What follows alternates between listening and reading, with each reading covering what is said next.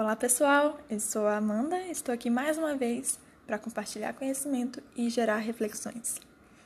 Vocês devem ter visto nas redes sociais imagens dos protestos que têm acontecido contra a aprovação do marco temporal. Mas vocês sabem o que é esse marco temporal e por que isso é tão ruim para os povos indígenas? Pois bem, vamos voltar um pouquinho. Em 1978, a Constituição Cidadã finalmente reconheceu o direito dos indígenas às terras tradicionalmente ocupadas por eles e a necessidade de demarcação dessas terras pela União. Eu vou ler aqui o artigo 231 que trata sobre isso. São reconhecidos aos índios sua organização social, costumes, línguas, crenças e tradições e os direitos originários sobre as terras que tradicionalmente ocupam, competindo à União demar demarcá-las, proteger e fazer respeitar todos os seus bens. Parágrafo 1. São terras tradicionalmente ocupadas pelos índios, as por eles habitadas em caráter permanente, as utilizadas para suas atividades produtivas, as imprescindíveis à preservação dos recursos ambientais necessários ao seu bem-estar e as necessárias à sua reprodução física e cultural, segundo seus usos, costumes e tradições. Parágrafo 2. As terras tradicionalmente ocupadas pelos índios destinam-se à sua posse permanente cabendo-lhes o usufruto exclusivo das riquezas do solo, dos rios e dos lagos nelas existentes. Parágrafo 3. O aproveitamento dos recursos hídricos, incluídos os potenciais energéticos, a pesquisa e a lavra das, riquezas minerais em terras indígenas, só podem ser efetivados com autorização do Congresso Nacional, ouvidas as comunidades afetadas, ficando-lhes assegurada a participação nos resultados da lavra na forma da lei.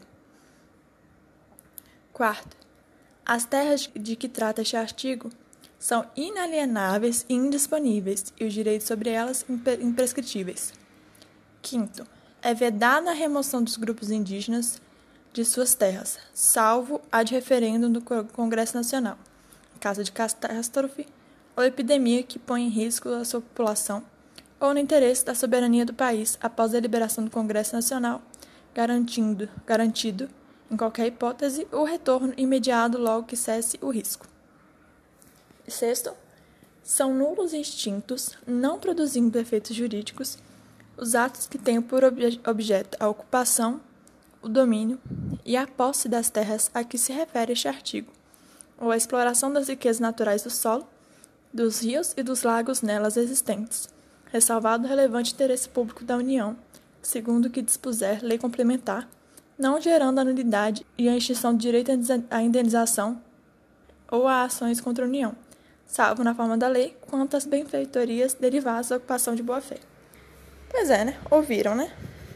Na Constituição tudo isso é lindo, mas quantas notícias a gente vê de invasões de terras indígenas, perseguição extermínio?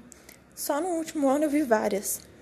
Além de tudo isso, está ah, aguardando votação no plenário, em plenário a PL 490 de 2007, que quer estabelecer um marco temporal e acabar com todos esses direitos.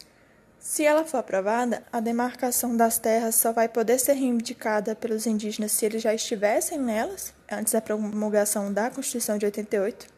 E tem mais. Essa PL também propõe a flexibilização do contato com os povos isolados proíbe ampliação de terras já demarcadas e abre precedente também para a exploração econômica em terras indígenas, indo contra tudo que eu li agora para vocês.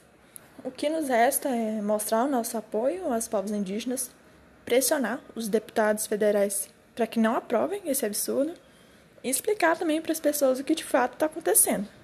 E é isto. Eu conto com vocês. Um beijo e até o próximo Sementecast.